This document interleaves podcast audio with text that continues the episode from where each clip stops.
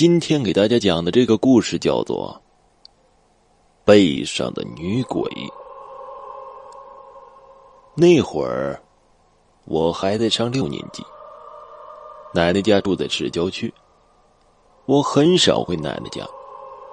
从小是姥姥带大我。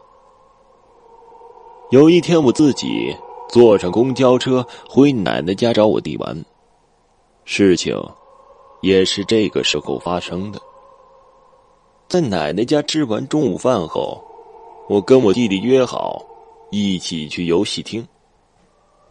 我跟弟弟走的途中，有一排三间的平房，门是上锁，贴的封条，窗户是过去那个年代六块玻璃一排两块三排组成的大窗户，内置铁栏杆，相信大家都会想得到。路过的时候。我表弟就说：“哥，你敢往里面趴头看吗？”当时有一块玻璃是没有的，可以把头伸进去，虽然栏杆是挡着的。其实我当时内心很害怕，我也胆小，因为我从小遇见过不少这种鬼怪事情。但是为了在我弟面前撑面子，就说我敢，你敢吗？于是我跟我弟两人头挨在一起，慢慢的把头往里面伸。正当伸进去快挨到那只栏杆时，突然里面飞出来个鸟类的东西，声音很大。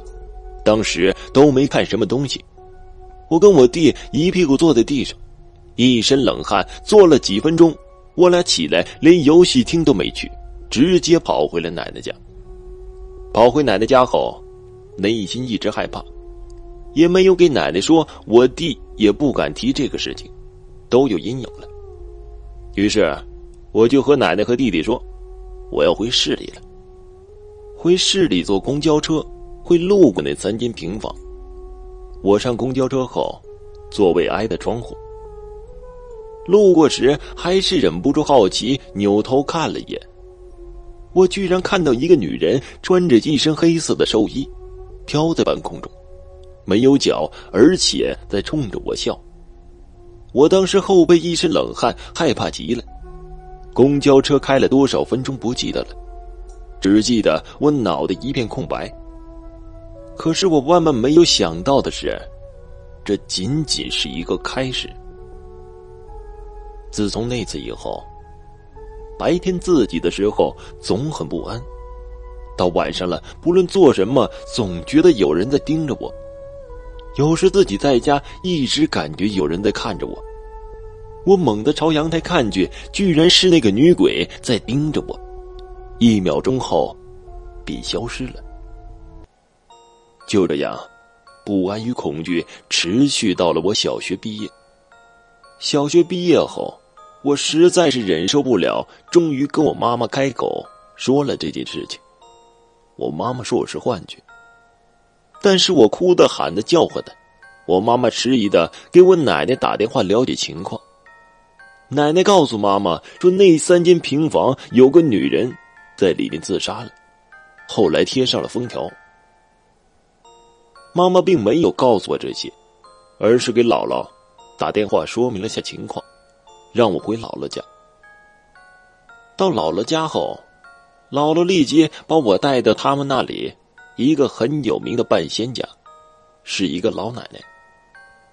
在老奶奶家里，姥姥在耳边不知道跟老奶奶说了什么，老奶奶一直在看着我，我害怕，但内心却很安宁。老奶奶问我：“孩子，你遇见死人了？”我说：“没有，我见到鬼了。”老奶奶说：“你看我屋子里，你能看到什么？”我说我什么都看不到，但是内心特安宁。于是老奶奶把姥姥叫出去，不知道说了什么。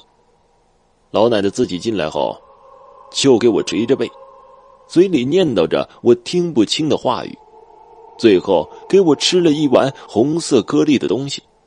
老奶奶告诉我：“好了，没事了，孩子。”还送给我一包红布缝的朱砂，让我随身携带。辟邪保平安，告诉我千万不要沾水。于是，我跟姥姥就回家了。路上一直追问姥姥怎么回事，姥姥就是不告诉我，说让我随身携带好那个东西。不过确实感觉那女鬼不跟着我了，我也看不到她了，我就没有在意。直到一年后，朱砂包被我不小心洒上了水，我当时害怕极了，就去姥姥家。姥姥告诉我。说一年了，没有事了。原来，当时我在奶奶家遇见的、看到的那个女鬼，是真的，而且，她一直跟着我，是我一直背着的。